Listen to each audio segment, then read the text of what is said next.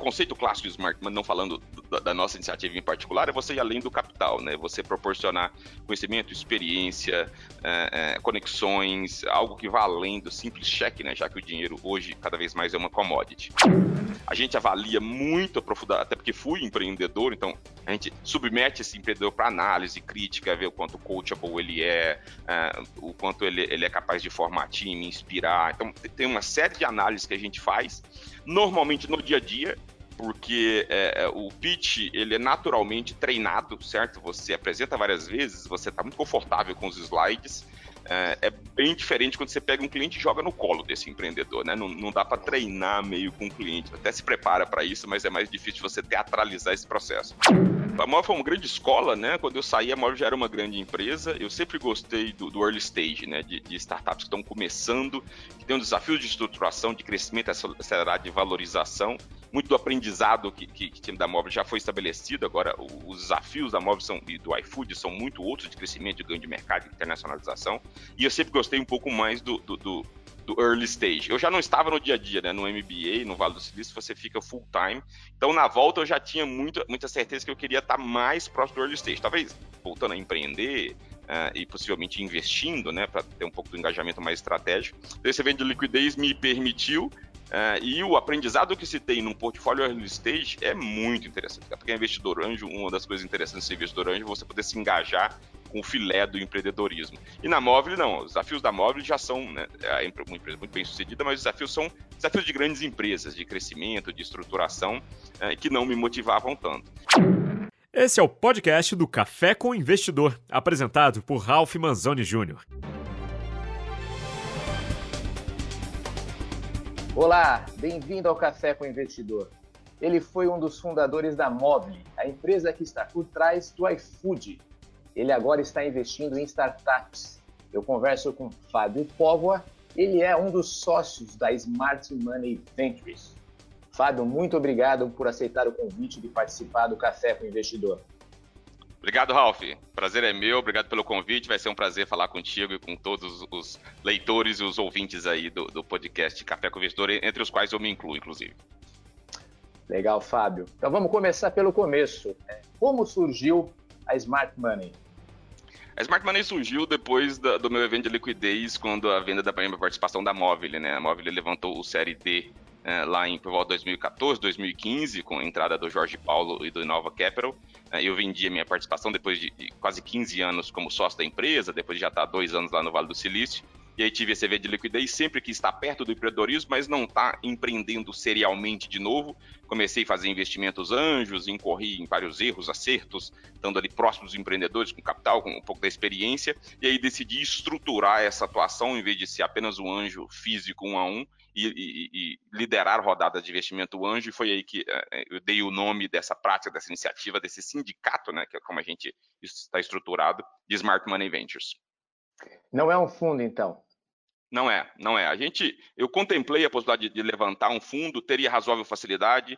Uh, o volume de capital que eu tenho é compatível com o tamanho de vários fundos que hoje já fazem investimento em seed, mas uh, o, o, Smart Money Ventures nasceu de uma gradação, né? Um investimento anjo que eu fiz uma palestra, que virou um workshop, que virou um infoproduto, que virou uma startup né, chamado Angel Education. Então, ao compartilhar minha experiência com vários investidores, pessoas físicas, né, que queriam entrar em startup, muita gente acha que fazer investimento em startup é fazer uma TED e assinar um mútuo, né? É, é bastante mais do que isso. E aí, ao compartilhar essa experiência nesse workshop, muitas dessas pessoas físicas pediram para entrar nas rodadas que eu fazia sozinho. Então, eu meio que fui alçado à condição de investidor líder por já fazer vários investimentos em startup e aí ter essas pessoas físicas nesse sindicato junto comigo em rodadas privadas. Como são, assim, é um sindicato de quantas pessoas? Quem são essas pessoas? São CEOs, executivos? Como vocês se organizam para decidir fazer um investimento? Então, hoje o, o, o, processo de análise de investimento é feito todo por mim, então eu olho sozinho, analiso, valido, acompanho.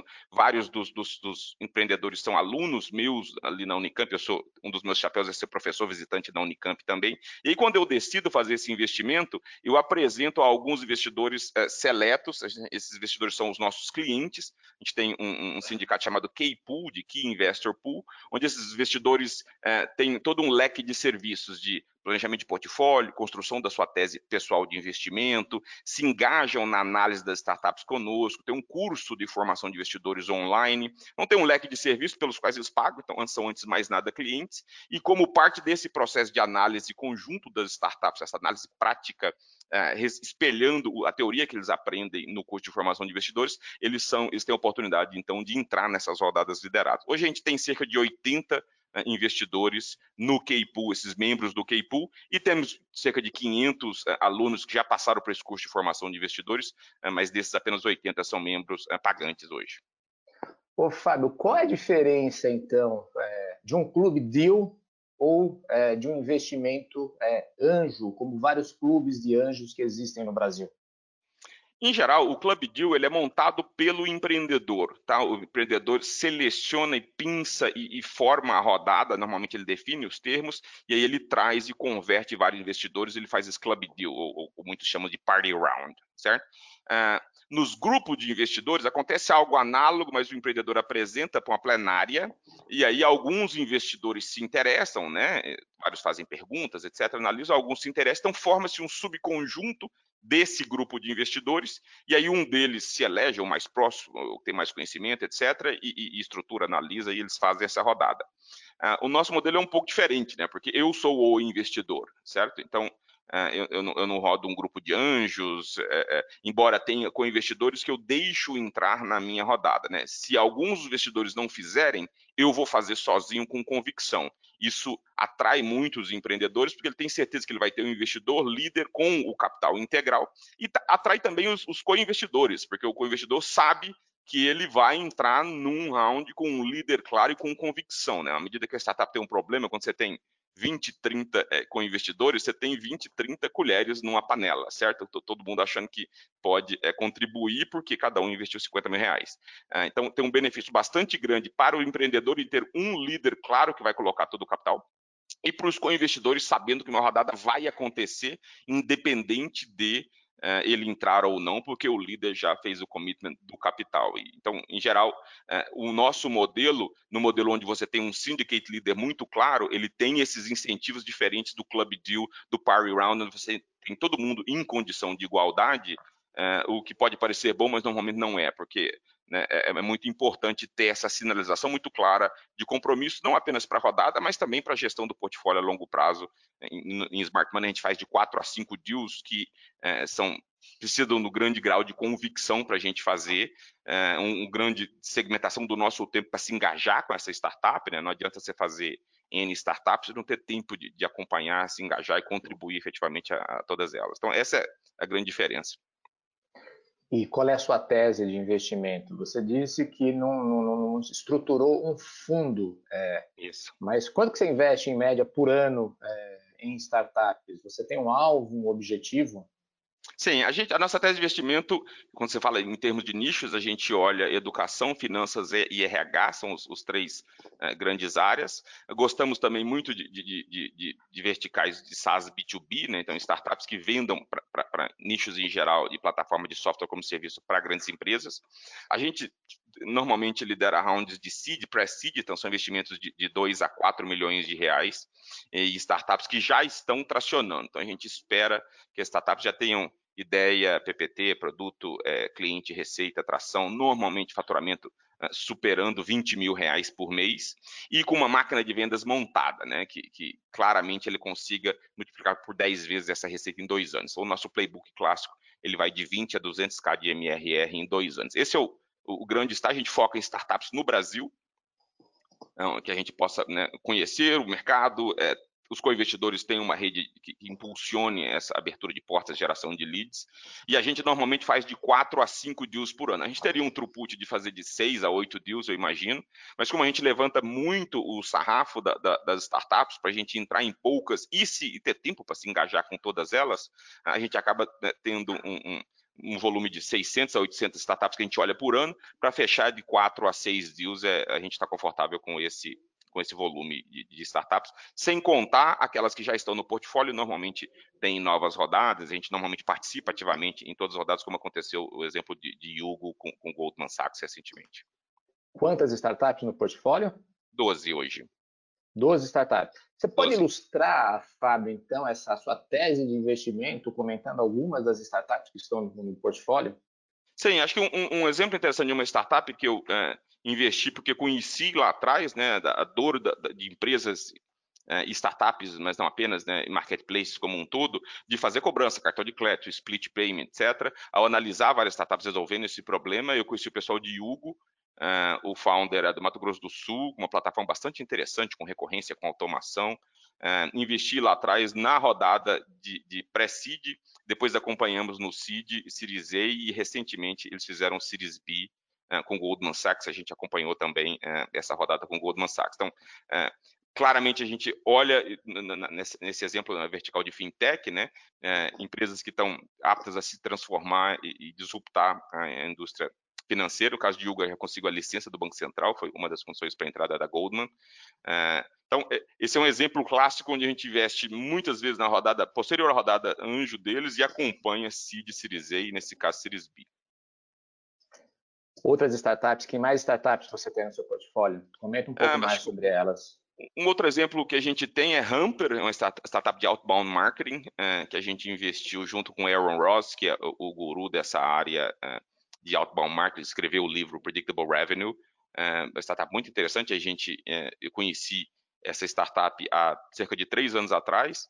É, investimos uma rodada de um milhão, valuation pré de, de, de quatro, por exemplo. Ela faturava 40, 35, 40 mil reais, hoje está faturando 600, em torno de 600 mil reais por mês de receita recorrente. Eles, eles permitem que equipes de vendas possam fazer prospecção e estabelecer uma cadência de e-mails e, conversão de leads numa prospecção outbound, né, diferente da, da, da prospecção inbound.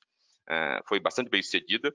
Uh, tem um outro exemplo que é Gamma Academy, que faz treinamento e capacitação de talentos e conecta esses talentos com empresas querendo é, é, é, é recrutar esses profissionais desse mundo digital, né, de vendas, de marketing, de tecnologia. Essa é uma startup também bastante conhecida e que tem tracionado muito positivamente.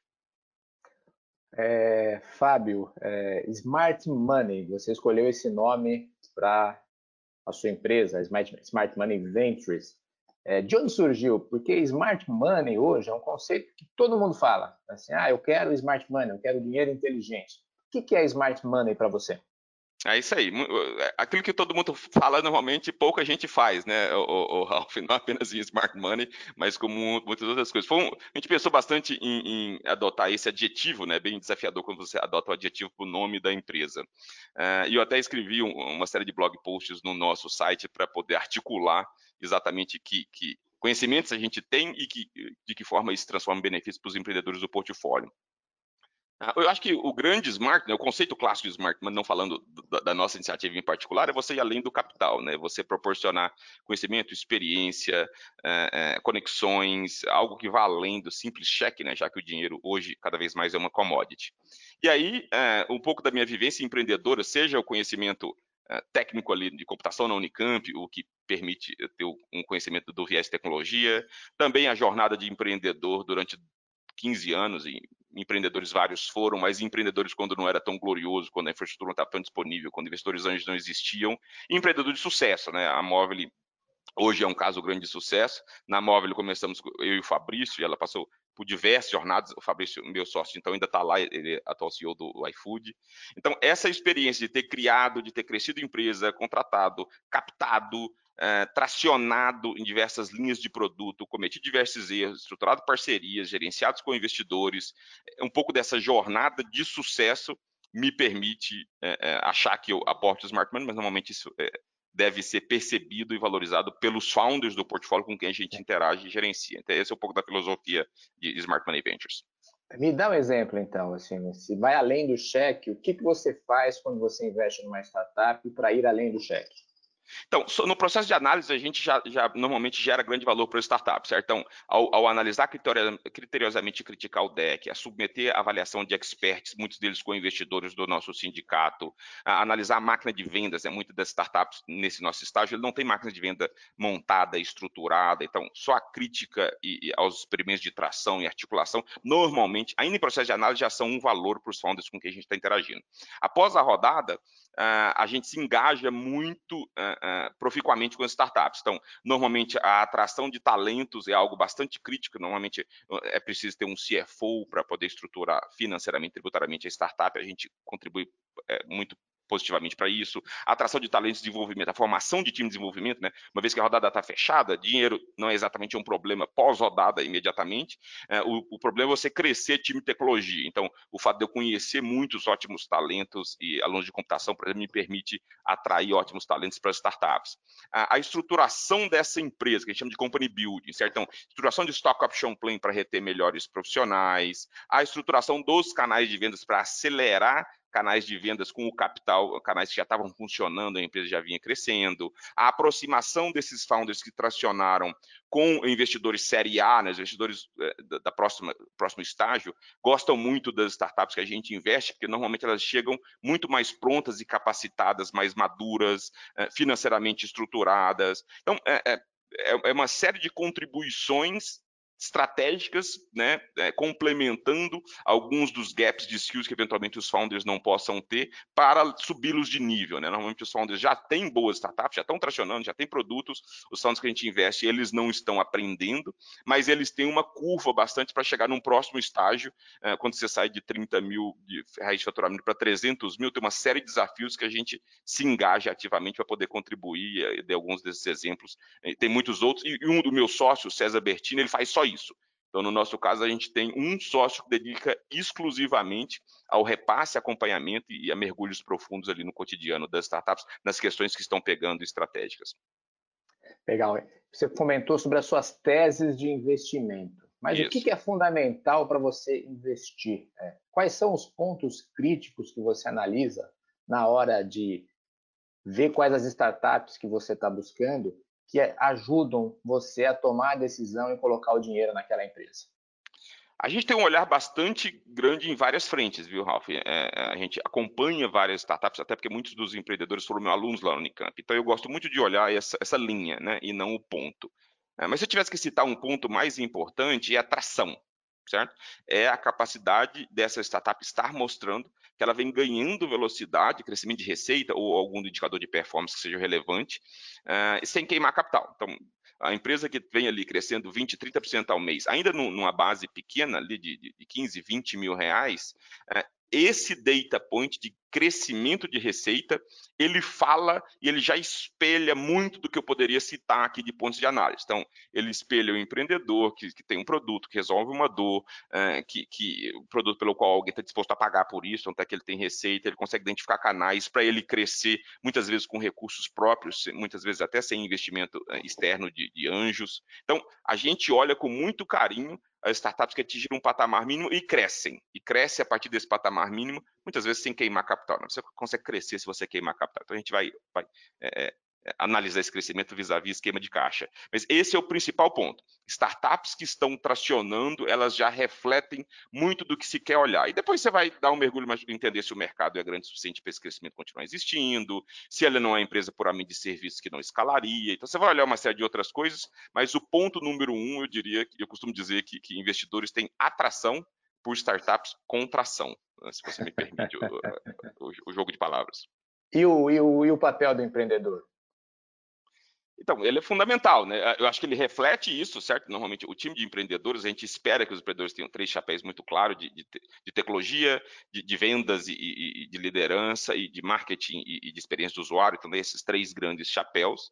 A gente avalia muito aprofundado, até porque fui empreendedor, então a gente submete esse empreendedor para análise crítica, ver o quanto coachable ele é, uh, o quanto ele, ele, é capaz de formar time, inspirar. Então, tem uma série de análises que a gente faz, normalmente no dia a dia, porque é, é, o pitch ele é naturalmente treinado, certo? Você apresenta várias vezes, você está muito confortável com os slides.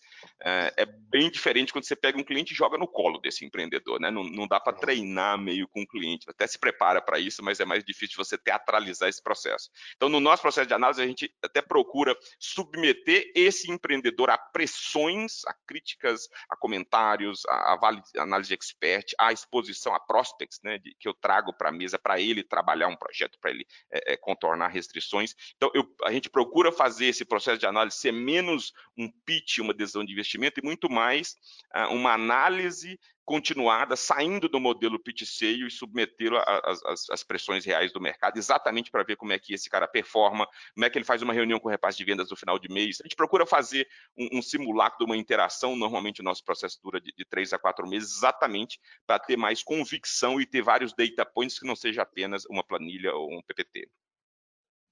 Ô, Fábio, uma questão que eu tenho abordado bastante aqui no Café com o Investidor é sobre diversidade. Por quê? Hum. A gente olhar o perfil das startups brasileiras, é, de uma forma geral, são homens brancos com formação nos principais cursos dos Estados Unidos, nas principais universidades dos Estados Unidos. É evidente que há exceções, mas são exceções. É, existe muito pouco mulheres é, entre essas empreendedoras, em especial entre aquelas startups que conseguem captar é, somas é, enormes de, de recursos, de dinheiro. Como você, como um gestor que investe em startup, está começando a olhar para essa questão? A diversidade é importante na hora de investir? Super, é, super. É, e, esse é um tema muito caro para mim também. Eu sou pai de duas filhas, certo? A diversidade não é apenas diversidade de gênero, naturalmente, mas ela é mais evidente hoje em dia, né? É, é de gênero é muito evidente. E isso começava muito antes do processo de empreendedorismo. Na Unicamp mesmo, eh, no curso de engenharia de computação, por exemplo, a gente tinha muito poucas mulheres. Eu me lembro que na minha sala de quase 80 alunos tinha 5, 6 mulheres, certo? Isso não é, praticamente não é diversidade. Ah, e é um problema que tem que ser endereçado de forma holística, né? a gente faz algumas iniciativas da nossa singela contribuição. Eu já investi em três startups uh, contendo mulheres à frente, é, e, e, a experiência foram bastante positiva, então a gente tem um olhar muito é, criterioso é, para startups que têm mulheres como liderança. Ah, no nosso processo de mentoria, a gente tem uma iniciativa de mentoria gratuita, que a gente não cobre, mas faz com que a startup pague na forma de uma doação uh, para uma ONG de, de 200 reais, a gente prioriza a seleção de startups com a qual a gente vai engajar aprofundadamente por, uma hora na análise de materiais submetidos eh, preliminarmente. A gente tem uma prioridade na seleção de startups uh, que tenham mulheres à frente para a gente dar essa, essa, contribuição da mentoria. E também no nosso conselho, né? no conselho que a gente fez no Keipool, a gente procura ativamente procurou uma mulher a CEO da Falcone, a Viviane Martins, exatamente, que já tem uma atuação, que já tem toda uma, uma postura para fomento à diversidade de gênero, eh, que é o que está mais próximo aqui para fomentar essa diversidade e fazer com que a gente tenha startups que, de resto, reflitam mais amplamente a realidade da sociedade hoje em dia. É um tema caro nos Estados Unidos, acho que está começando a se acelerar aqui no Brasil, e quanto mais diversidade a gente tiver nesse sentido, mais oportunidades a gente vai ter para minorias como um todo, mas mais particularmente né, vai melhor refletir a visão e o entendimento das necessidades do mercado, e aí e isso faz com que a, a startup em si tenha maior potencial por ela estar tá refletindo a realidade do mercado como um todo. Você ainda não coloca isso como um critério na hora de investir, ou seja, de buscar startups que tenham mulheres ou que tenham não, uma diversidade não. maior. Hoje não é, a gente coloca é, uma maior, um maior peso naquelas startups que têm diversidade, é, seja de, de, de, de, sexo, mas também de cor, mas ele não é um critério, ele não é um ponto de, filtro de startup é, na nossa tese. A gente acha que não pode ser, a, dentro da nossa tese, a gente foca nos nichos e tração, Uh, e aí contribuímos um pouco na base, né? Seja na educação de empreendedores, né? mulheres têm desconto no custo de formação né, de Lean Startup, uh, que, que, era da Unicamp, agora tem AD, na estruturação do nosso conselho e na mentoria. Então, a gente acha que atacar na base, na capacitação, vai, obviamente, a médio e longo prazo, ter um impacto positivo na diversidade, mas não no funil de seleção. Legal.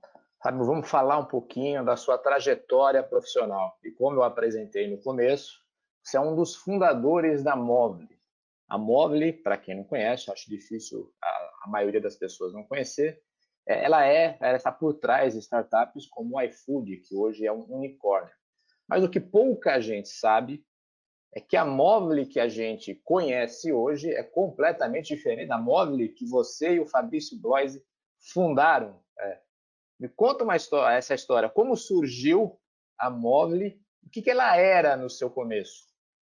Então, a Móvel surgiu lá atrás, quando a gente se conheceu na empresa júnior de computação da Unicamp, chamada Compec. É, eu era gerente de projetos, Fabrício atuava na área comercial, então é a oportunidade do, do, dos, dos, alunos saírem do, do, universo meramente acadêmico, né, de, de, de mestrado, de, de, projetos ali, de provas, disciplinas, etc., para ter uma experiência de trabalho. E aí, a experiência bastante positiva, a gente decidiu, ao se formar, um pouco antes de se formar, inclusive, no, no último ano da faculdade, abrir uma software house. Nós chamávamos Intraweb. Essa empresa fazia projetos de software para a web. Hoje não parece grande coisa, mas antes você tinha um browser, né? E o browser era o cliente único. Você tinha aplicações residentes na web e a gente começou com intranet, por isso o nome intraweb. Então, é, restaurante do dia, é, classificados, é, a Bosch foi o nosso grande cliente, a Bosch, a unidade aqui em Campinas. E aí, a partir de aplicações web para intranets, depois vieram extranets e todo e quaisquer é, projeto de software que tivesse um componente de web, a gente fazia à época. E foi assim que a gente fez uma experiência de um, de um, portal web que capturava informações e enviava via SMS na época do lançamento da, da TES aqui e da BCP em São Paulo, né? Leilão da, da é. banda B da telefonia digital. Isso, só para explicar quem que é a TES e quem que é a BCP. A TES e a BCP eram empresas espelhos da telefonia celular que concorriam Isso. com a, se não me engano, chamava naquela época, na década de 90, Telesp Celular. Telesp Celular, hoje, exatamente. É, que hoje é a Vivo. Isso. As duas empresas não existem mais ou foram incorporadas por outras grandes empresas ao longo é, do tempo.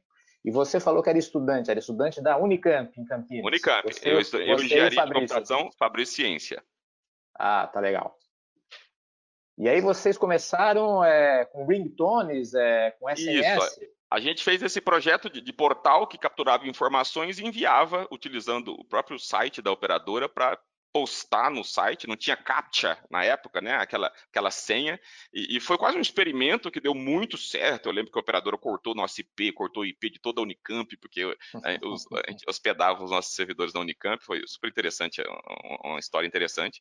E aí a gente, meio que sem enxergar, é, é, antecipamos o movimento da própria operadora, que lançou um portal, um portal de serviços de valor adicionado, que já é uma iniciativa padrão hoje em dia, é, chamado Onde For, e a gente tinha um pouco de tudo, tudo que pudesse rodar por SMS, alerta de gol, piada, horóscopo, resumo de novela, é, enviado via SMS para esses usuários que tinham criado aquele perfil com o seu número celular. Foi assim que a, a Mobile antecipou é, em alguns meses e hoje é um grande player de, de serviço de valor agregado. Muitos dos serviços lançados pelos operadores com marca própria como o Vivo Professor Pasquale, o Claro Concurso e tantos outros, uh, isso, a Móvel virou um grande player de, de, SVA e hoje é uma das unidades de negócio do grupo Móvel também, uh, chamado Wavy. E vocês ganhavam dinheiro com o número de assinantes desses serviços? Era uma, compartilhavam isso. receita com as operadoras que faziam a distribuição do serviço? Exatamente, as operadoras colocavam a sua própria marca, tinha toda a sua infraestrutura, tinha os assinantes, uh, tinha o billing desses assinantes, e aí todo o, o, o, hosting do serviço, o planejamento do serviço, a contratação, a moderação, etc., era feito por, pelos, pelos parceiros de valor de serviço de valor agregado da operadora, a Móvel era e é um deles, e aí tinha um revenue share com a operadora que fazia essa cobrança. E como foi essa transformação da Móvel? Você passou por essa transformação? Porque a Móvel hoje ela é muito mais conhecida como uma holding que uhum. investe em diversas startups. Então, além do iFood, que é um unicórnio, é, ela tem outras empresas é, na qual ela participa é, ou investindo e tendo uma participação minoritária, ou muitas vezes sendo a controladora é, dessa empresa. É, o case maior hoje, que se transformou, acho, em algo até maior do que a própria Mobile, é o iFood, é, mas há outras empresas. É, antes de sair dessa empresa que prestava serviço para operadoras e vendendo serviço de valor adicionado é, para essa holding internet muito parecida com holdings asiáticas. Como que foi essa transição? Isso, eu, eu, eu, saí em 2010, quando eu fui fazer o MBA, e depois, é, na, na, liquidez, eu continuei como sócio, mas é, deixei de ser, só vendi minha participação é, ao final de 2013, início de 14 já estava muito claro para a móvel, já está claro para todo mundo que os serviços de valor agregado são bastante limitados, né? Com a, a, popularização de smartphones e também dos planos de dados, né? Do 4G, a operadora em grande medida se transforma um grande tubo, né? De, de, de, de, pacote 4G. Então, sempre existiu uma pressão estratégica ali para a móvel deixar de ser é, né, um, um, adendo da operadora, ou, ou um, ter um percentual da receita oferida com as operadoras, porque agora, com o smartphone e com ah, os, os, planos móveis, você tem a possibilidade de atender e interagir com o usuário final diretamente, certo? Então, existia esse movimento estratégico de você não ser apenas um, um prestador de serviços via operadora, white label ou blue label, etc., e, e, ter uma oferta própria. Então, a Móvel testou vários serviços, a Móvel tem esse, essa, essa vivência de, de, startup, lhe permite ser muito ágil nessa iniciativa. Uh, então, tem diversos serviços, e o iFood, até onde eu, eu, não participei da aquisição em detalhes, mas ele era uma startup já pré-existente, né? A Móvel fez o investimento, é. adquiriu, interiorizou e fez crescer internamente, e esse é um pouco da filosofia uh, que eu vejo lá, né? Foi assim com Simpla, também de etiqueteiro de ingressos e várias outras iniciativas onde a Móvel investe traz, estabelece a, a, cultura da móvel é muito forte de gestão, de acompanhamento de resultados, etc. E as empresas florescem comunidades de negócios com essa sinergia uh, do grupo como um todo. Você saiu, se não me engano, você disse em 2013? Isso, como, como uh, na venda da participação final de 2013 e início de 14. Isso foi quando o Jorge Paulo Lehmann e o Inova Capital entrou é. na empresa. Foi um pouquinho antes, é, já teve uma nova rodada, né? O pessoal da NASPES, MH, Grupo de Mídia Sul-Africano, que é o, maior sócio uh, da Móvel à época, fez uma rodada e ofereceu a possibilidade de, venda e compra da participação dos sócios. A, Móvel nasceu de uma fusão de, várias empresas, né? A, Intraweb, Compera, na época, com uma empresa do Rio de Janeiro chamada é, é, Anytime. Então, o quadro societário da Móvel tinha vários pequenos sócios, muitos dos quais não estavam e não estão na, na operação no dia a dia hoje em dia. Então, foi feita uma, uma possibilidade de compra e optei por, por, fazer o meu evento de liquidez, que é uma espécie de santo graal de vários empreendedores é, atualmente. Deixa eu te fazer essa pergunta, então, porque é, a Móvel se transformou num, numa empresa gigante e que tem um valor provavelmente muito maior do que aquele valor de 2013, quando você fez o seu evento de liquidez. Você se arrepende de ter saído da Móvel? Não, de forma alguma. O, o, o, a Móvel foi uma grande escola, né? Quando eu saí, a Móvel já era uma grande empresa. Eu sempre gostei do, do early stage, né? De, de, startups que estão começando, que tem um desafio de estruturação, de crescimento acelerado, de valorização. Muito do aprendizado que, que, que time da Móvel já foi estabelecido. Agora, os desafios da Móvel são, e do iFood são muito outros de crescimento, de ganho de mercado, de internacionalização. E eu sempre gostei um pouco mais do, do, do do early stage. Eu já não estava no dia a dia, né? No MBA, no Vale do Silício, você fica full time. Então, na volta, eu já tinha muita, muita certeza que eu queria estar mais próximo do early stage. Talvez voltando a empreender uh, e possivelmente investindo, né? Para ter um pouco do engajamento mais estratégico. Então, esse evento de liquidez me permitiu. Uh, e o aprendizado que se tem num portfólio early stage é muito interessante. Para quem é investidor anjo, uma das coisas interessantes de ser investidor anjo é você poder se engajar com o filé do empreendedorismo. E na Móvel, não. Os desafios da Móvel já são né, é uma empresa muito bem sucedida, mas os desafios são desafios de grandes empresas, de crescimento, de estruturação, é, que não me motivavam tanto. E financeiramente também não, porque uh, o meu portfólio ele cresce como é se esperado, né, que, que um portfólio early stage cresça a velocidade muito maiores uh, do que uh, uma empresa grande venha a crescer, certo? A móvel deve crescer, sei lá, 100, 100 200% ao ano, o portfólio cresce 20, 30% ao mês, certo? Então, o, o, é, financeiramente, embora a gente não tenha evento de liquidez, inclusive porque isso demora 8 a 10 anos, financeiramente, fazendo na, na, na, na ponta do lápis aqui, é, o retorno tem sido mais interessante, embora ainda ilíquido, do que se eu tivesse ficado com a participação minoritária com 0, alguma coisinha por cento é, do grupo como um todo. E você saiu da Móvel e já começou a investir em startups? Isso, eu saí da Móvel, tive um, período sabático ali de, de, decidir o que eu queria fazer da vida. É, uma das coisas que eu queria fazer é estar muito próximo do ensinamento, trazer um pouco do, do que eu aprendi lá de Lean Startup. Eu fui é, aluno do, do, Steve Blank, que foi o professor do Eric Rice, escreveu o livro da Lean Startup. Então, uma das coisas que eu fiz foi é, comentar com o pessoal da Unicamp aqui que a gente formava computeiros, né, e, e não empreendedores, né, disciplina mais próxima de negócio que, que, eu tive na Unicamp era contabilidade, pra você ter ideia. É, e aí ele me convidou a ser professor da Unicamp. Então, eu gastei ali é, um ano, investi um ano muito rico de trazer esse conteúdo, adequá-lo, tropicalizá-lo, etc., fazer um conteúdo muito profundo e denso para empreendedores que, que pudessem aprender e ter esse, essa jornada em paralelo à sua graduação. É, então, eu passei um ano é, investindo, e é um conteúdo que ainda me gera benefícios até hoje, porque ele não é apenas dado na Unicamp, ele tem um modelo EAD também, outra, outras universidades e escolas podem ensinar empreendedorismo. Então, esse um ano, além do sabático, deu uma, uma volta ao mundo, e é, esse, essa iniciativa de educação, eu pude também fazer vários experimentos, né? eu tenho esse mindset de experimento muito ativo, de fazer investimentos anjos, interagir com o empreendedor, entender se eu queria ser um empreendedor, se eu queria estar mais hands-off e ajudar estrategicamente como anjo, e aí me encontrei como investidor anjo, investidor early stage à época de né, nesse conceito de smart money foi muito interessante. Então, um ano, um ano e meio depois, eu já comecei ativamente a olhar deals, a analisar, tem empreendedores que referenciavam outro, e aí é, é o segue de, de ex-founder, né, ex-empreendedor, agora com capital, conhecimento é, e interesse a contribuir é natural para ser um investidor anjo.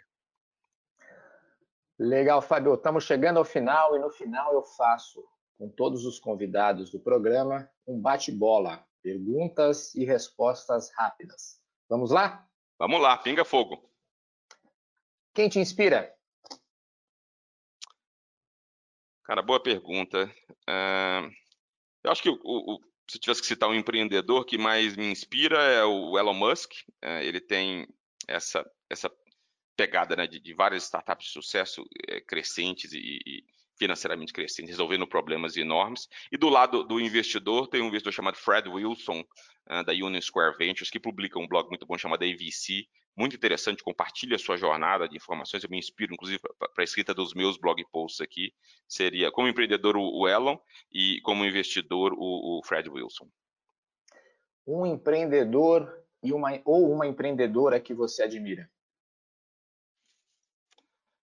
Além do Elon, é, que eu já citei, é, eu gosto muito do, do, Naval Ravikant, que é um empreendedor que eu conheci lá no Vale. Ele foi o, o, o fundador da, é, da Angel List, é, que também bloga, escreve, compartilha muito a sua jornada. Acho que ele é o, é o empreendedor que eu mais é, leio, que eu acompanho de perto e que me inspira tudo que ele fez ali, principalmente em prol da, da estruturação de rounds early stage através de, de plataformas de, de, equity crowdfunding e agora sempre inovando com rolling funds. Então tem uma série de, de, estruturas que muitas, muitas delas inclusive estão sendo copiadas e chegam aqui ao Brasil um pouco, um pouco mais tarde. Então o Naval é um é um empreendedor, junto com o Elon, que é mais empreendedor exponencial, é, é, um, é, inclusive um grande pensador também, que, que, compartilha jornada de vida, então eu gosto muito dele. Um erro. Só um, cara? Você tem mais duas horas ah, aqui para gente vontade. falar.